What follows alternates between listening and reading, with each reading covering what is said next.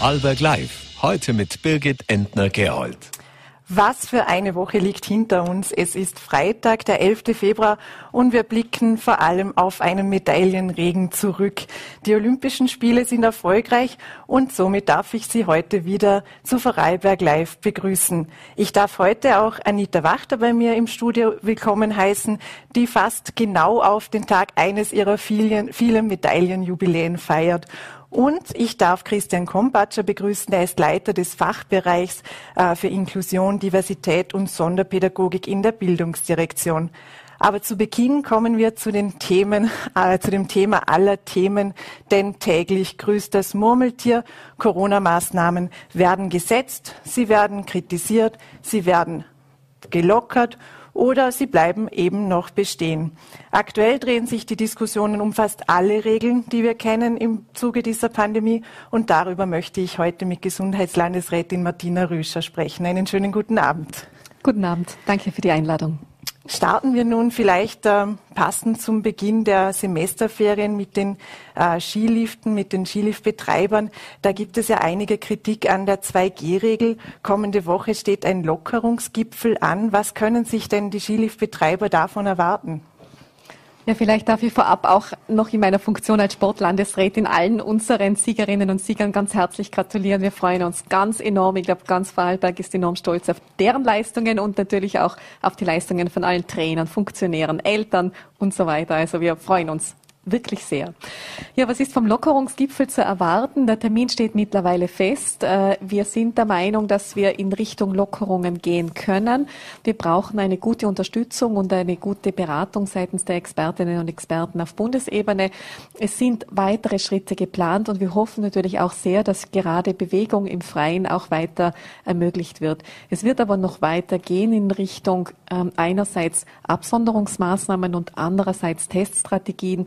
Also es sind schon weitere Schritte jetzt wirklich notwendig. Wir müssen auf die aktuelle Situation reagieren, trotz allem aber weiterhin vorsichtig bleiben im Alltag und gerade die Maske und solche Hilfsmittel, äh, Händehygiene etc., das wird uns sicher auch in der nächsten Zeit begleiten. Aber Bewegung im Freien, das bedeutet, dass wir kommende Woche damit rechnen können, dass die 2G-Regel im Bereich Wintersport fallen wird, also für die Skiliftbetreiber. Dem Ergebnis können wir heute nicht vorgreifen. Es geht da eher um einen äh, Plan, wie wir in den nächsten Wochen weiterkommen. Und natürlich, die Beratungen laufen zur Stunde sehr intensiv. Wir gehen stark davon aus und hoffen, dass auch dieser Punkt jedenfalls mitdiskutiert wird. Aber heute dürfen wir es oder können wir es auch noch nicht sagen. Aber dass die Regel in der Gastro fällt, die 2G-Regel, das gilt als fix mittlerweile. Das wurde ja schon verkündet. Das wurde bereits angekündigt und davon gehen wir auch aus. Natürlich hoffen wir auch, dass in weiteren Bereichen diese Regelungen sehr rasch auch entsprechend angepasst werden. Es gibt ja noch weitere Schritte wie Einreiseverordnung etc. Das muss alles akkodiert werden und wir plädieren sehr dafür, dass das zeitnah passiert, aber eben immer auf Basis der, Empfehlungen der Expertinnen und Experten. Wir verstehen den dringenden Wunsch, aber natürlich müssen wir auch weiterhin etwas vorsichtig sein. Aber wir sehen, die Situation lässt es zu und dann sollten wir diesen Weg auch gehen. Also das eine wird auch das andere bedingen. Sollte die 3G-Regel kommen in der Gastronomie oder in der Hotellerie auch, wird es auch dementsprechend in der Einreiseverordnung angepasst werden.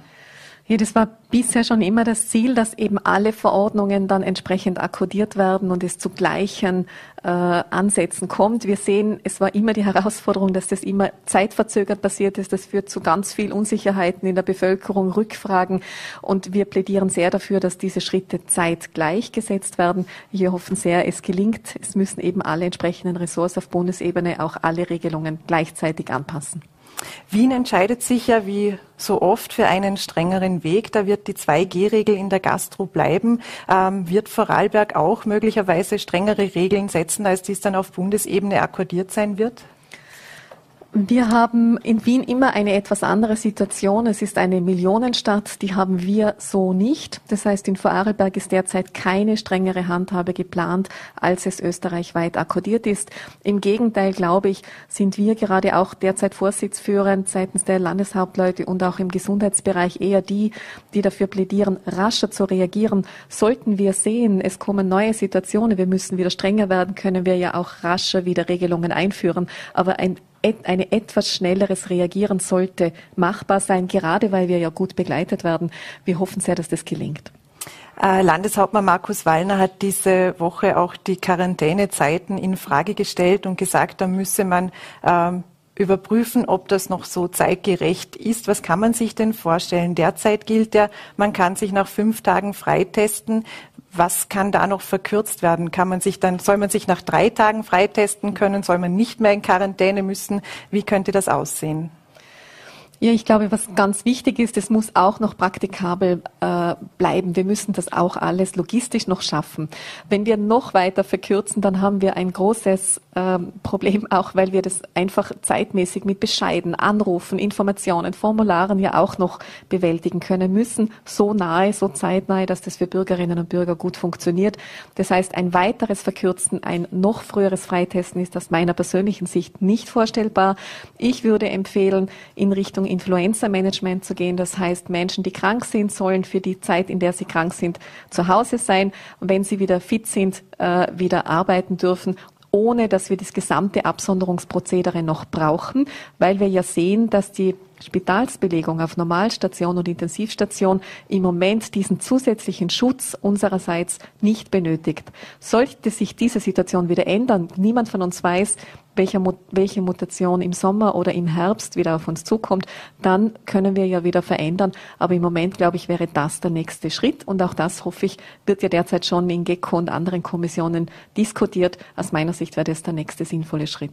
Also das heißt, das Ziel ist, dass die Quarantäne im Grunde ganz fällt. Also für alle, also sowohl für die Infizierten als auch für mögliche Kontaktpersonen, die ungeimpft sind. Korrekt, ja. Aus meiner Sicht, wenn auch die Expertinnen und Experten uns diesen Weg gehen lassen und sagen, ja, äh, aus unserer Sicht heraus, rein von der Beurteilung der Vorarlberger Lage, was äh, die Patientinnen und Patienten in den Spitälern anbelangt, würden wir uns trauen, derzeit diesen Weg zu gehen.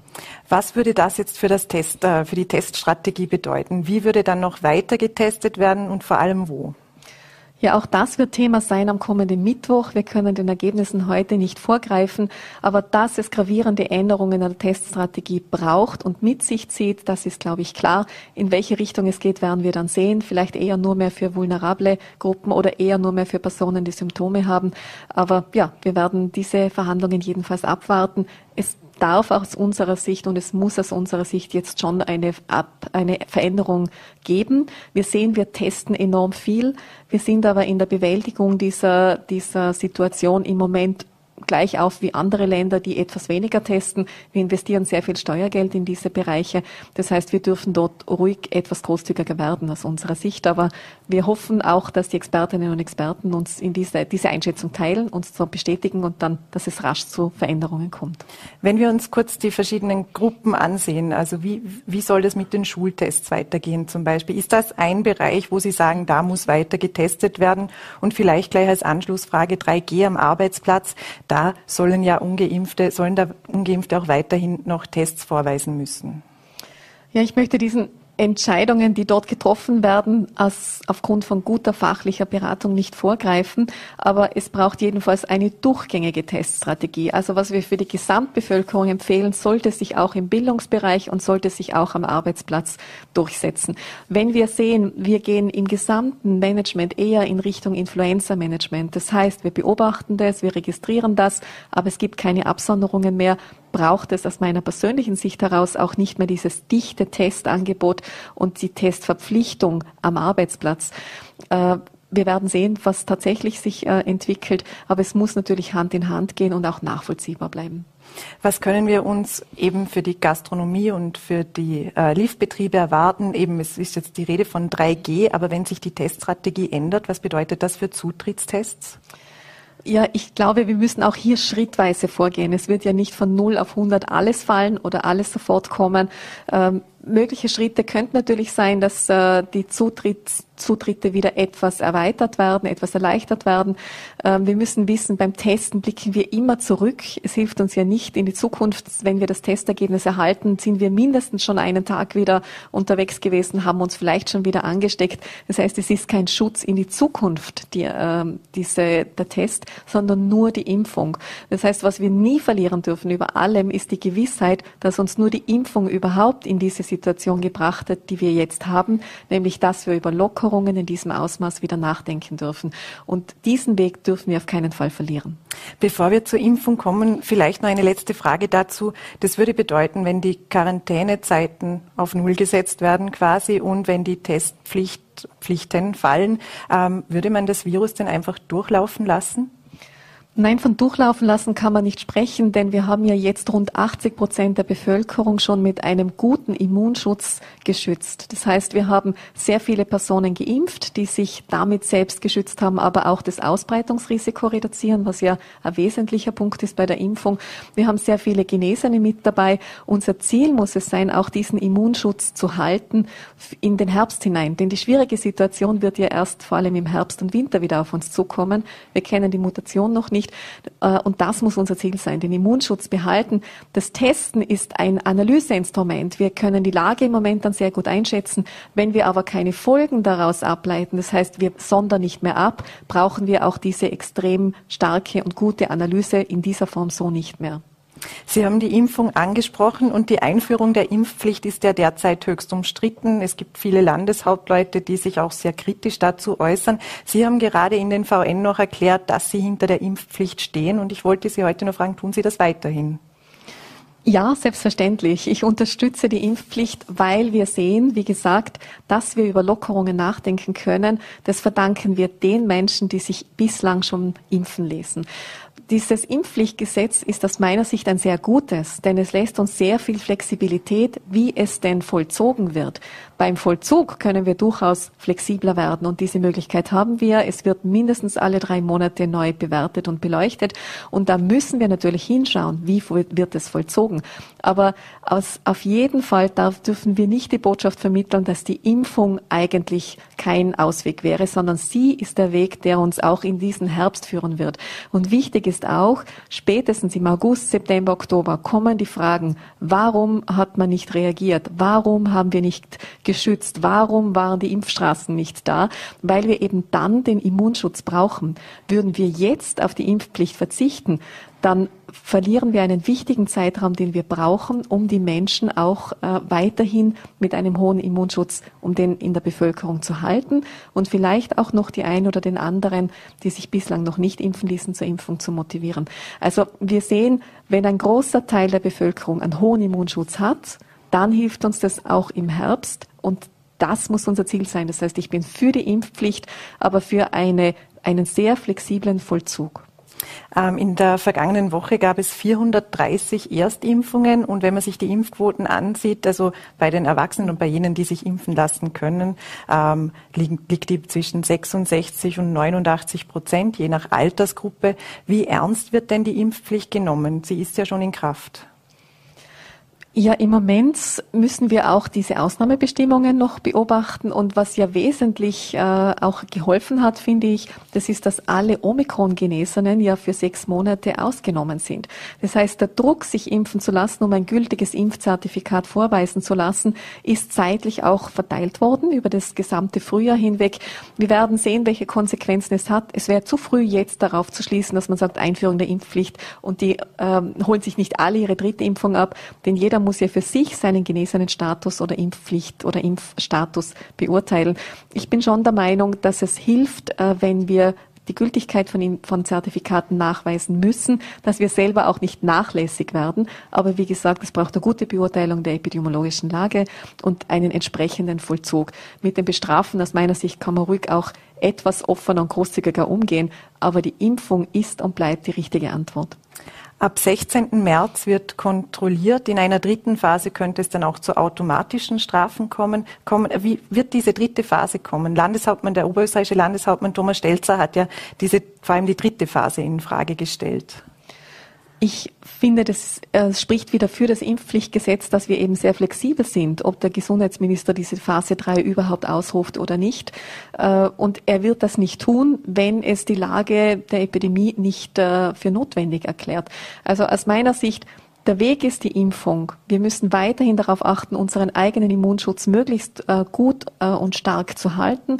Äh, ob wir die Phase dazu brauchen, aus meiner Sicht, aus heutiger Sicht, nein. Aber wir wissen nicht, was uns im Sommer, im Herbst oder im Winter erwartet. Das Gesetz lässt es zu und lässt auch den flexiblen Vollzug zu. Also grundsätzlich gut. Das heißt, man wird auf die Prognosen achten und darauf achten, ob eine weitere Welle kommt, wie sich diese entwickelt und dann entscheiden, ob es dann wirklich zu Phase 3 kommt. Korrekt, das ist genau der Plan. Wichtig nur, wenn man noch keinen Immunschutz hat, man braucht mindestens vier bis sechs Monate, um diesen Immunschutz zu erhalten. Das heißt, im September auf den Knopf zu drücken und zu sagen, jetzt sollten alle gut geschützt sein, das wird nicht funktionieren. Daher bin ich für die Impfung und jeder sollte auf seinen persönlichen Schutz gut achten. Wie wahrscheinlich ist es dann, ob das wir eine vierte Impfung brauchen oder beziehungsweise besser gefragt, wann werden wir die vierte Impfung brauchen?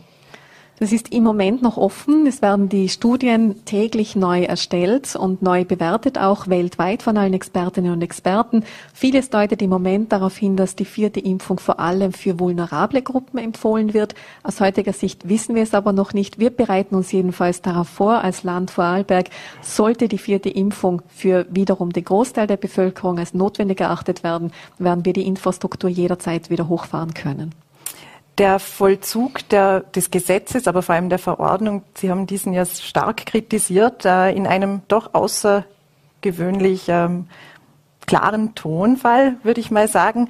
Ähm, wie läuft es jetzt derzeit damit? Wann können denn die Vorarlbergerinnen und Vorarlberger ähm, um eine Befreiung der Impfpflicht ansuchen, wenn sie glauben, dass sie sich nicht impfen lassen können? Ja, es ist richtig. Wir haben auch als äh, österreichweit als Gesundheitslandesrätinnen und Landesräte sehr scharf argumentiert, äh, weil wir schon einige Versäumnisse bemerkt haben. Wir versuchen jetzt wieder einen guten Ton zu finden. Das gelingt uns auch. Es läuft, wir haben grundsätzlich eine sehr gute Zusammenarbeit mit der Bundesebene äh, haben jetzt aber den Schritt gesetzt, dass alle Länder selbst ihre eigenen Portale aufbauen. Alle Portale in allen Bundesländern werden am Montag kommenden Montag äh, online gestellt werden. Das heißt, ab Montag wird es sowohl über ein Online-Portal als auch über eine Postfachadresse möglich sein, Ansuchen in Vorarlberg zu stellen, aber auch in allen weiteren Bundesländern. Die Kommunikation dazu äh, ist für heute vorbereitet worden, äh, wird dann am Sonntag an alle Medien verteilt und am Montag liest man dann überall sicher auch hier in den Medien dieses Hauses, wie man wirklich sein Ansuchen auf eine Impfbefreiung stellen kann. Es gab ja auch seitens der Ärzte ähm, klare Kritik an den Kriterien zur Impfbefreiung und andererseits auch die Forderung, dass, dass die Epidemieärzte, die darüber entscheiden, anonym bleiben müssten. Was sagen Sie zu den beiden Punkten noch? Die Anonymität kann ich sehr gut nachvollziehen. Es geht vor allem natürlich um negative Beantwortungen von diesen Ansuchen. Äh, wir unterstützen das und wir sichern den Epidemieärzten zu, dass sie erst dann diese Arbeit auch wirklich übernehmen können, wenn wir die Anonymität sicherstellen können. Wir sind dazu mit der Bundesebene im intensiven Austausch, wie dann die Fertigung aussieht. Äh, der Punkt ist einfach, der Epidemiearzt und oder die Ärztin bewertet die Unterlagen, bewertet die Befunde und entscheidet, ob aufgrund äh, dieser vorgelegten Unterlagen die Beweispflicht Pflicht liegt bei der ansuchenden Person, rein aus medizinischen Gründen diese Ausnahmebestätigung erstellt werden kann oder nicht. Und wenn aus medizinischen Gründen das nicht der Fall ist, wird eine Abweisung äh, dieses Ansuchens erfolgen. Ähm, die zweite Frage war die medizinischen Kriterien. Die medizinischen Kriterien. Ja, es ist immer liegt in der Natur der Dinge, dass in einer verkürzten äh, Darstellung in einer Verordnung natürlich nie alles im Detail ausgeführt werden kann. Äh, was klar ist, das haben auch heute Ärztinnen und Ärzte aus unseren Spitälern noch einmal klargestellt, nicht alle Patientinnen und Patienten, die auf der Onkologie zum Beispiel in Behandlung sind oder die an Diabetes leiden oder äh, leiden, äh, sind aus der Impfpflicht jedenfalls ausgenommen, sondern ganz im Gegenteil, sehr viele brauchen diese Impfung ganz besonders. Hier verweisen wir auf das Beratungsgespräch mit dem betreuenden Arzt, mit der betreuenden Ärztin. Auch was Allergien anbelangt, ist äh, dringend empfohlen zu sagen, wenn es diese äh, starke Reaktion gab, wenn sie wirklich schon einmal aufgetreten ist, nur dann soll diese Allergie herangezogen werden. Dazu sind wir auch mit den medizinischen Expertinnen und Experten auf Bundesebene äh, direkt im Austausch und wir möchten eben, dass in allen Bundesländern gleich vollzogen wird.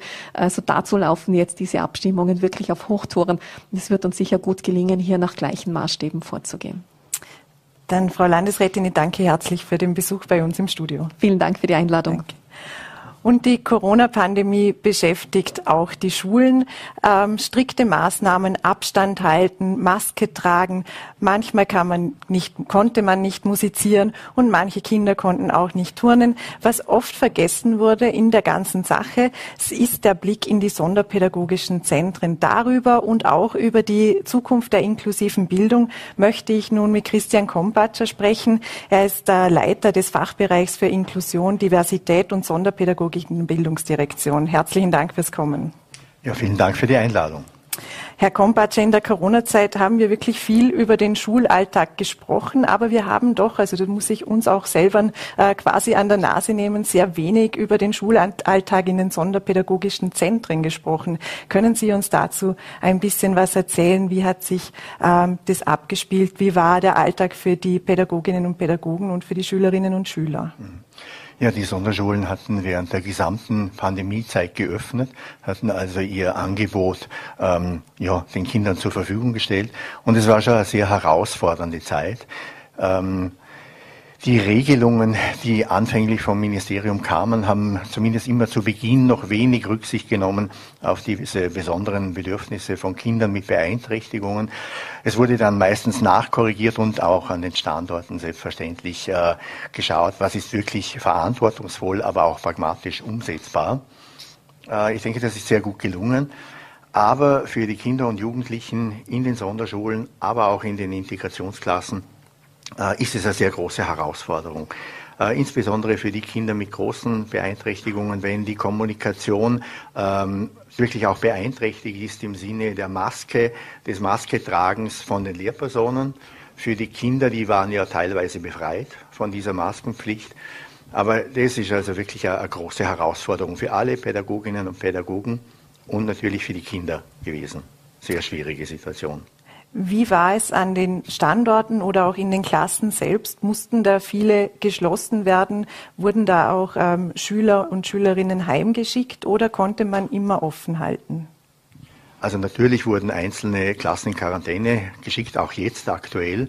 Ähm, wenn ich es mir aber betrachte, hatte ich größere Befürchtungen. Also insgesamt, ich glaube, das kann man für alle Schulen sagen, ähm, haben wir diese, diesen letzten Monate relativ gut bisher überstanden. Die Schulen konnten offen bleiben, aus meiner Sicht eine ganz wichtige Voraussetzung für den äh, Bildungsweg aller Schüler und Schülerinnen und auch wirklich äh, eine geordnete Tagesstruktur. Das ist besonders auch nochmal für die Kinder mit Beeinträchtigungen sehr wesentlich. Es wird jetzt viel über Lockerungen gesprochen. Äh, wünschen Sie sich auch äh, für den Bereich auch noch einmal Lockerungen? Braucht es noch Lockerungen? Gibt es wo äh, Anpassungsbedarf, dass der Schulalltag für alle leichter wird? Also das überlasse ich den Wissenschaftlern und Wissenschaftlerinnen, hier äh, Beurteilungen vorzunehmen. Aber natürlich hat es auch in der Vergangenheit Regelungen gegeben, die für die Lehrpersonen und die Pädagoginnen nicht nachvollziehbar waren, wenn eben im Freizeitbereich andere Regelungen galten als in der Schule, speziell im Turnunterricht, sei es äh, beim Skifahren, sei es im Schwimmbad und so weiter. Also das war manchmal für die Pädagoginnen nicht nachvollziehbar, warum hier ganz andere und durchaus sehr strenge Regeln im Schulbereich gelten. Wenn wir vielleicht ganz allgemein auf äh, das Thema inklusiver Unterricht achten, was ist denn die Zukunft bei diesem Thema? Sind Sie für eine volle Integration äh, in den Klassen oder soll es weiterhin auch eigene sonderpädagogische Zentren, Sonderschulen geben? Also das Wesentliche sind die Bedürfnisse der Kinder und, ähm, und die Möglichkeiten, die wir in unserem Schulsystem und in dieser Schulstruktur in Vorarlberg haben, um diesen Bedürfnissen gerecht zu werden. Für mich ist die Frage der Schulstruktur sozusagen eine sekundäre. Ist natürlich wichtig, weil wir hier in Veränderungsprozessen sind.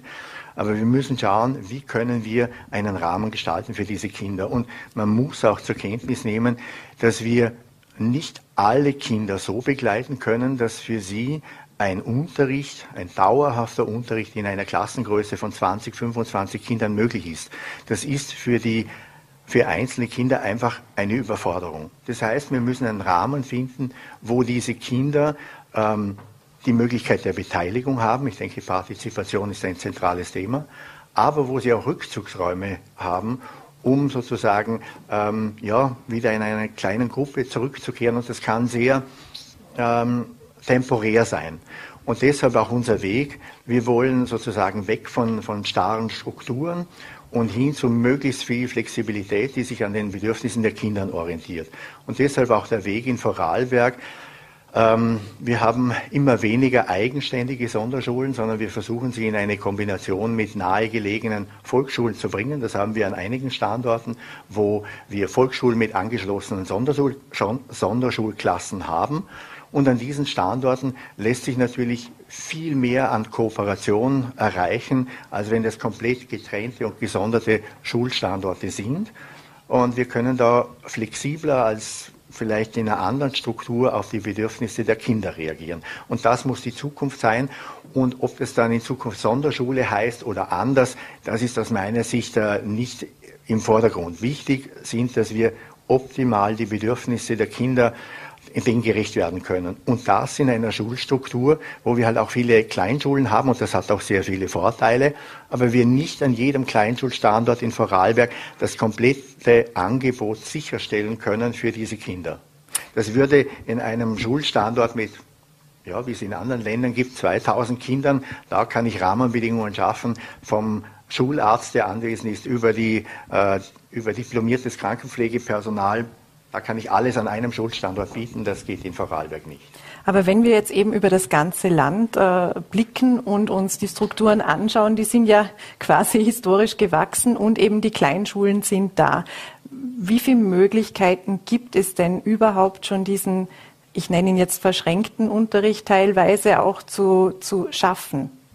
Also da gibt es Möglichkeiten und wir haben schon äh, jetzt aktuell fünf Standorte, wo das genauso ist und wir werden im nächsten Jahr wahrscheinlich sieben Standorte haben, dort, wo das möglich ist, wo es sich anbietet, baulich, personell, da gehen wir in diese Veränderung. Und aktuell haben auch äh, bereits verschiedene Schulleitungen und auch äh, Schulerhalter Schreiben erhalten mit einem Vorschlag, wie könnte so eine Perspektive ausschauen. Und wir sind mit den Schulerhaltern, und die Schulerhalter haben, sind hier ganz zentrale Akteure. Wir sind mit denen im Dialog und schauen, was lässt sich in der jeweiligen Kommune umsetzen? Wie können wir einen Schritt weiterkommen? Ähm, ja, Sie wissen natürlich, das ist ja kein Geheimnis, vor, denke ich, eineinhalb Jahren war in Feldkirch, in der Stadt Feldkirch, große Aufregung äh, über die Zukunft des pädagogischen Förderzentrums, der Sonderschule in Feldkirch. Und äh, wir sind aber jetzt, denke ich, mit der Stadt Feldkirch, die da sehr ähm, klar und mit klaren Vorstellungen auch äh, weitergeht, in einem sehr guten Dialog und mit einer, in einem sehr guten Vereinbarungsprozess, wie wir hier äh, nächste Schritte setzen, indem die Stadt Feldkirch einen Plan hat, wie sie sukzessive alle Schulen natürlich in einer entsprechenden Reihenfolge so ausstattet, dass möglichst viele bzw. alle Kinder mit, den, mit ihren Bedürfnissen dort auch unterrichtet werden können. In der Volksschule Altenstadt, die ja gerade gebaut wird, das ist sicher im Moment die Schule in Feldkirch, wo der Großteil dieser Kinder dann Aufnahme finden wird und wo wir sicher auch sehr gute Rahmenbedingungen schaffen können aber sukzessive soll das auch an den anderen Schulstandorten in Feldkirch erreicht werden. Und das ist wirklich eine, eine sehr gute Perspektive. Natürlich geht das nicht von heute auf morgen und das wird in Summe 10, 15 Jahre gehen. Aber wir sind da in Entwicklungsprozessen und ich glaube, wir haben ein Stück weit sozusagen den Stillstand, na, Stillstand ist vielleicht nicht das richtige Wort, aber, aber wir haben, wir kommen in eine Bewegung hinein, die aus meiner Sicht äh, zielgerichtet ist und wo ich das Gefühl habe, dass sehr viele Schulleiter und Schulleiterinnen auch der Sonderschulen diesen Weg mitgehen. Natürlich ist er mit Ängsten behaftet, natürlich ist er vor allem mit Sorge um die Bedürfnisse der Kinder behaftet, aber äh, ich merke, die Sonderschulleiter und Leiterinnen und natürlich die Kommunen gehen diesen Weg mit. Es braucht Dialog, das ist klar. Der Faker Bürgermeister hat erklärt, dass es das pädagogische Förderzentrum so lange geben wird, äh, wie es dieses braucht. Was glauben Sie, wann es zusperren kann? Äh, das kann ich so als, als Zahl nicht sagen. Es ist letztlich auch die Verantwortung der Stadt Feldkirch zu sagen, wir stellen jetzt den Antrag auf Stilllegung. Wesentlich ist wirklich, dass wir hier gute Übergänge für die einzelnen Kinder finden. Und natürlich gibt es einen Zeitpunkt, wo man sich überlegen muss, ähm, wenn relativ viele Kinder äh, in der Volksschule Altenstadt beschult werden, äh, vielleicht die größeren dann auch in den neuen Räumlichkeiten der PTS in den Werkstätten und in der Schule wird dann mehr Platz sein, beschult werden. Ähm, jetzt sage ich mal, wenn dann vielleicht nur noch 10, 15 Kinder an einem Standort des jetzigen PFZ sein werden, dann stellt sich die Frage, macht es noch Sinn, oder? Oder nehmen wir die dann, diese Kinder dann auch in die Volksschule Altenstadt? Also es gibt schon eine Größenordnung, wo man sagen muss, da macht es einfach jetzt keinen Sinn mehr. Und wir spüren tendenziell Abnahme der Kinder in den Sonderschulen, wobei es gibt Standorte, wo diese Zahl auch wieder wächst. Insbesondere auch an Standorten, wo wir diese Verschränkung von Volksschule und angeschlossenen Sonderschulklassen haben, weil die Eltern natürlich auch spüren, aha, hier gibt es eine Flexibilität. Und es ist nicht so, dass mein Kind äh, hier abgestempelt wird und es bleibt für immer so. Sie haben ja ein Bild gezeichnet, wie inklusiver Unterricht, wie inklusive Bildung aussehen könnte. Auf wie viele Jahre äh, ist denn dieses Projekt anzusetzen, dass es auch vorarlbergweit so weit sein wird? Ja, wenn Sie sozusagen einen Endzeitpunkt wollen, äh, wo, äh, wenn man so will, diese Vision Inklusion erfüllt ist, dann muss ich sagen, diesen wird es nie geben, weil das ist ein Grund, ein Prozess. Inklusion ist nicht ein armer Gütesiegel, das sozusagen irgendwann nach bestimmten Kriterien an eine Schule oder eine Gesellschaft oder an das Bildungssystem geheftet werden kann, sondern es ist eigentlich ein fortdauernder Prozess. Aber meine Einschätzung, um Vorarlberg weit hier wirklich sehr weit zu kommen, würde ich einmal einen Zeitraum von 15 Jahren als realistisch einschätzen. Aber es gibt Standorte, wo das wesentlich schneller gehen wird. Ja. Ähm, ich weiß nicht, ob Sie Gelegenheit hatten, einmal in Hohenems äh, in der Volksschule Schwefel zu sein mit den angeschlossenen Sonderschulklassen. Wer das gesehen hat und wer auch dort erlebt oder dem Schulleiter zuhört, wie das sich im Alltag äh, gestaltet, der spürt, hier ist der Bewegung, hier ist der Veränderung. Also wenn ich von 15 Jahren spreche, dann spreche ich wirklich von ganz Vorarlberg, aber wirklich, das sind sehr individuelle äh, Zeitabstände, wo man hier wirklich Schritte weiterkommt. Und es wird Phasen geben, wo es vielleicht langsamer geht und dann vielleicht wieder eine sprunghafte Entwicklung.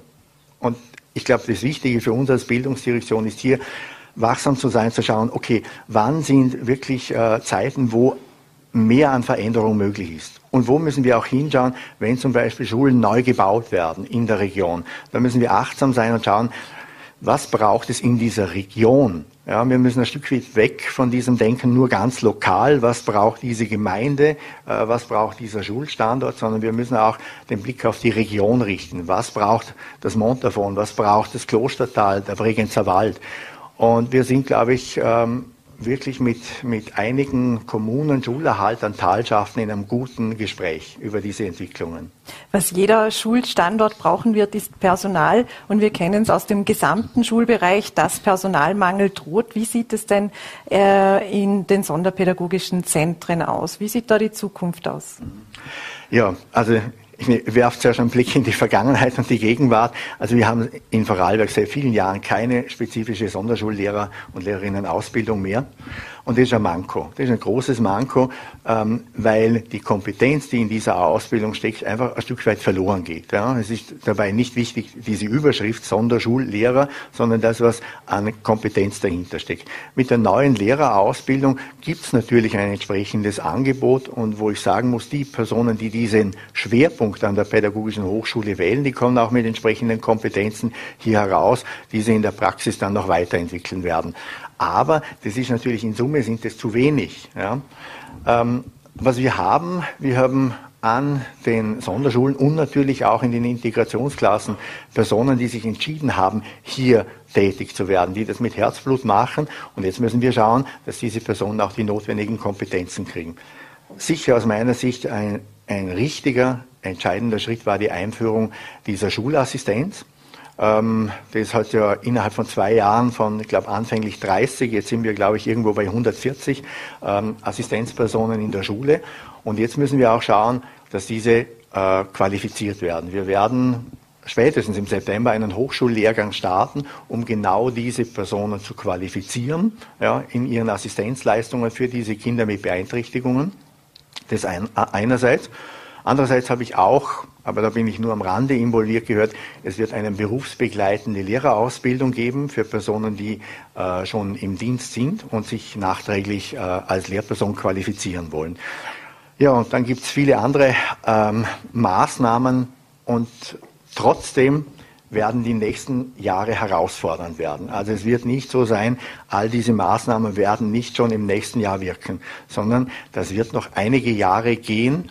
Ähm, mit den Pensionierungen, Sie wissen das, wie die demografische Entwicklung hier ausschaut, herausfordernd, sehr herausfordernd. Wie beurteilen Sie die aktuelle Lage, also den Schlüssel Schüler, Lehrer? Ist das ausreichend? Kann mit diesem Personalschlüssel auch ausreichend auf die Bedürfnisse der Schülerinnen und Schüler eingegangen werden oder stehen da die Lehrer doch vor großen Herausforderungen, wo sie auch mehr Unterstützung bräuchten? Sie haben ja auch die Assistenz angesprochen. Also aus meiner Sicht ist hier die Assistenz der Weg. Lehrer, Lehrpersonen sollen sich stark natürlich auf ihre Herausforderung, Unterricht zu gestalten, methodisch, didaktisch vorzubereiten, konzentrieren können und dann mit den Assistenten und Assistentinnen natürlich in einer Teamverantwortung gemeinsam zusammenzuarbeiten. Nur so, glaube ich, kann es uns gelingen, diese, diese Phase ähm, zu durchtauchen, die vielleicht doch einige Jahre äh, in Anspruch nehmen wird, bis wir wieder sozusagen hier ähm, aus der Talsohle uns nach aufwärts bewegen. Es wird herausfordernd bleiben, ganz sicher. Herr Kompatscher, dann danke Ihnen sehr herzlich für den Besuch bei uns im Studio. Ja, vielen Dank für die Einladung. Dankeschön. Dankeschön. Und jetzt geht es wieder zurück zu Olympia. Kaum eine Sportlerin feierte so viele Erfolge wie Anita Wachter und fast exakt vor 30 Jahren holte sie sich eine Silbermedaille bei den Olympischen Spielen, um nur wenige Tage später noch eine Silbermedaille draufzulegen. Vier Jahre zuvor fuhr Anita Wachter schon zu Gold und heute darf ich Sie bei uns im Vorarlberg Live-Studio begrüßen. Hallo. Herzlichen Dank fürs Kommen. Danke für die Einladung. Frau Wachter, wenn Sie auf diese besonders erfolgreiche Woche jetzt für die Vorarlberger Sportlerinnen und Sportler zurückblicken, was geht Ihnen da durch den Kopf? Welche Erinnerungen kommen da vielleicht auch bei Ihnen wieder hoch? Naja, erst einmal Gratulation an unsere Vorarlberger Sportler, die diese Woche oder gestern eigentlich sehr, sehr viel erreicht haben. Zwei Goldmedaillen, das war natürlich äh, wunderschön für uns auch als Zuschauer. Ja, und für mich kommen natürlich auch Erinnerungen hoch. Äh, man denkt natürlich an die Zeit wieder zurück, wie es damals war. Und ja, sehr schöne Erinnerungen. Wir haben ein bisschen in die Vergangenheit zurückgeblickt und auch ein bisschen im Archiv gegraben und 1988 titelten wir in der Montagsausgabe Anita Wachter wie Hupsi Gold und wir schrieben, dass es ohne die Vorarlberger Skirennläufer noch keine Goldene gegeben hätte. Wie war das damals vor 34 Jahren? Wie war das Rennen? Wie war die Zeit davor? Wie war die Vorbereitung? Äh, an die Vorbereitung kann ich mich gar nicht mehr so erinnern. Ich bin eigentlich, äh, also ich durfte mit zur Olympiade eigentlich als Nicht-Favorit. Ich war ja jung und ähm, ja, und an dem Tag, äh, als dann die Entscheidung kam, beim Slalom habe ich noch meine Skischuhe im Hotelzimmer leider vergessen, musste dann noch ein bisschen warten im Container, bis mir die äh, Schuhe nachgebracht wurden. Und ja, die, die Spannung war natürlich sehr groß und der Druck für mich natürlich enorm. Aber Gott sei Dank äh, konnte ich es gut schaffen und konnte diese Medaille äh, gewinnen. Wie war es dann vier Jahre später? Da haben wir auch wieder was ausgegraben. Ähm, da haben Sie sich Silber geholt, fast auf den Tag genau ähm, heute vor 30 Jahren. Es war ja quasi auch ein Geburtstagsgeschenk an Sie selbst. Sie feiern ja morgen Geburtstag. Ähm, wie ist es, wenn man auf der Piste steht? Haben Sie schon während der Fahrt irgendwie gespürt, das könnte jetzt äh, reichen fürs Podest oder haben, sind Sie dann erst äh, im Ziel zur Erkenntnis gekommen damals? Also damals bei der, bei der Goldenen in Calgary habe ich das erst im Ziel äh, eigentlich dann äh, wirklich gemerkt, weil äh, der Abstand war sehr, sehr gering. Ähm, und in Albertville bei dieser Olympiade habe ich mich eigentlich davor schon eigentlich recht gut gefühlt äh, und wusste, ich kann eine Medaille gewinnen und äh, habe das dann Gott sei Dank bestätigen können. Wie hat sich denn, wie haben die Erfolge bei den Olympischen Spielen denn Ihr Leben verändert? Wie hat sich Ihr Leben als Sportlerin äh, verändert und Ihr Leben als Privatperson? Eigentlich äh, privat hat es eigentlich nicht sehr viel verändert. Äh, sportlich, ja natürlich, wenn man Medaillen gewinnt, dann rückt man auch bei den nächsten Rennen in den Favoritenkreis und der Druck wird natürlich ein bisschen größer. Man erwartet sich selber natürlich sehr viel oder mehr. Ähm, aber wie gesagt, privat äh, hat sich eigentlich gar nichts geändert.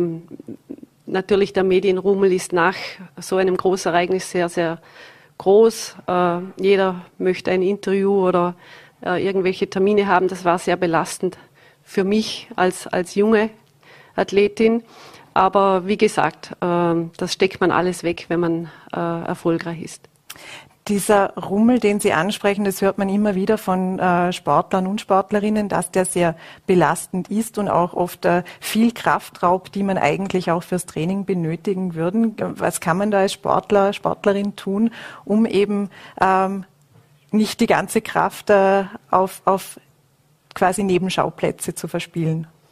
Ja, es ist klar, wenn man, wenn man eine Medaille gewinnt, muss man natürlich äh, seine Pressearbeit machen, die, die Termine erledigen, sage ich jetzt einmal gleich danach. Aber man muss auch äh, lernen, Nein zu sagen. Und äh, als junger Sportler ist das natürlich sehr, sehr schwierig, weil man das auch nicht gerne mag, äh, irgendwelche Termine abzusagen. Aber irgendwann merkt man, man kommt an die Grenzen. Und dann, glaube ich, ist es auch erlaubt, dass man einmal Nein sagt. Gibt es äh, noch engere Verbindungen zu der ehemaligen äh, Olympiageneration Mario Reiter, Patrick Ortlieb, Hubert Strolz? Äh, haben Sie da noch regelmäßigen Kontakt? Äh, wir sehen uns natürlich äh, ab und zu auf der Skipiste, also gerade Patrick oder äh, Hubert, auch Mario natürlich, er ist ja noch beim österreichischen Skiverband tätig und ja, wir treffen uns schon ab und zu. Was mir heute aufgefallen ist, das war mir gar nicht äh, so bewusst oder in Erinnerung, äh, wir haben auch vorhin kurz darüber gesprochen, dass die Kombination damals noch an zwei Tagen stattfand. Heute findet sie ja an einem Tag statt. Ähm, hätten Sie sich das damals auch gewünscht, das alles an einem Tag zu erledigen? Ich glaube, damals hätte ich es mir gewünscht, weil natürlich, wenn es über zwei Tage geht, äh, ist die, die nervliche Anspannung natürlich eben hast du noch eine Nacht dazwischen, wo du schlafen musst und äh, deine Gedanken natürlich schon an, auf dem nächsten Tag wieder fokussiert sind und die nervliche Belastung ist vielleicht ein bisschen größer, wenn es an zwei Tagen äh, veranstaltet wird. Sie sind ja auch in der Kombination eben gefahren. Äh, ich habe gestern schon mit Marc Girardelli darüber gesprochen. Im Weltcup gibt es heuer kein Kombinationsrennen, jetzt bei der Olympia schon. Ähm, welche Zukunft hatte noch das Kombinationsrennen, um noch einmal diese Frage stellen zu dürfen? Ja, es ist ganz schwierig. Äh, es werden sehr wenig Kombinationen im Weltcup äh, veranstaltet, weil sich eigentlich viele Läufer immer ja, spezialisieren, sage ich jetzt einmal. Also mehr auf technisch oder mehr auf, auf die schnellen Disziplinen. Und es gibt immer weniger Leute, die eine Kombination fahren können. Und ich glaube, das ist das Problem. Jetzt haben wir erstmals in der Geschichte einen Vater und einen Sohn als Olympiasieger in der gleichen Disziplin. Ähm, könnte es da in der Familie, in Ihrer Familie auch äh, möglicherweise eine ähnliche Geschichte geben?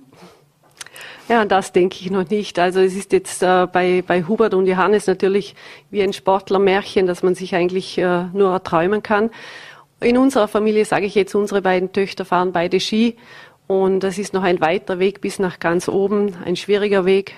Und wichtig ist, dass sie gesund bleiben und dann schauen wir, was die Zukunft bringt.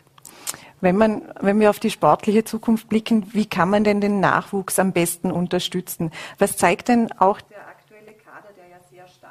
ähm, wie man da am besten eine Unterstützung leisten kann, was richtig gemacht wurde vor allem. Ich sage jetzt, bei uns im Land äh, wird eh schon sehr viel richtig gemacht. Wir haben Talschaftsvereine, äh, die mit Kindern arbeiten, wenn sie äh, noch ganz klein sind, also von klein auf. Äh, wir haben eine, eine Skimittelschule in Schrunz, die sehr gut funktioniert. Wir haben einen Vorarlberger Skiverband, der sehr professionell arbeitet. Wir haben jetzt in Vorarlberg auch schon drei äh, fixe Trainingsstrecken äh, abgesperrt, also wo man jederzeit trainieren kann. Und das ist schon sehr wichtig auch für den Nachwuchs. Und wie gesagt, wichtig ist oder dankbar sind wir über die vielen Trainer, Funktionäre, die ehrenamtlich helfen, die sehr, sehr wichtig sind. Und ich hoffe, dass die auch natürlich uns weiterhin unterstützen. Und wie gesagt, äh, der Glaube an unsere Athleten, das ist, glaube ich, äh, das Wichtigste, was wir ihnen schenken können. Welches Fazit würden Sie äh, jetzt generell zu dieser ganz unsagbaren, märchenhaften Olympiawoche ziehen? Ja, ich, ich sage, es ist einfach genial. Also genial, was unsere Läufer geleistet haben. Äh, IC im Snowboard und ich sage jetzt, äh, Johannes, der so, so lange gekämpft hat und äh, seinen Glauben an sich nie aufgegeben hat und jetzt dieses erreicht hat. ist einfach ja, fantastisch. Frau Wachter, dann danke Ihnen sehr herzlich fürs Kommen heute Abend bei uns im Studio und hoffe, dass Sie morgen einen schönen Geburtstag feiern können. Dankeschön. Und wir beenden diesen Tag auch wieder mit einer Medaille. Zwar hat diese Medaille keine Vorarlbergerin geholt, sondern eine Salzburgerin. Miriam Puchner holte Silber und Österreich liegt damit auf Platz 5 im Medaillenspiegel. Österreichweit, wenn man nur auf die Republik blickt, sind die Vorarlberger immer noch auf Platz eins. Unser Redakteur Maximilian Werner hat einen kleinen Medaillenspiegel geschrieben und Vorarlberg liegt noch mit zwei Medaillen, mit zwei Goldmedaillen deutlich vorne. Mehr Motivation braucht es neben den guten Wettervorhersagen für dieses Wochenende wohl nicht, sich selbst auf die Piste zu bewegen. Wir verabschieden uns wieder und wenn Sie mögen, sind wir am Montag wieder um 17 Uhr für Sie da auf VNRT, Voller.at und Ländle TV. Bis dahin bleiben Sie gesund und genießen Sie das schöne Wetter.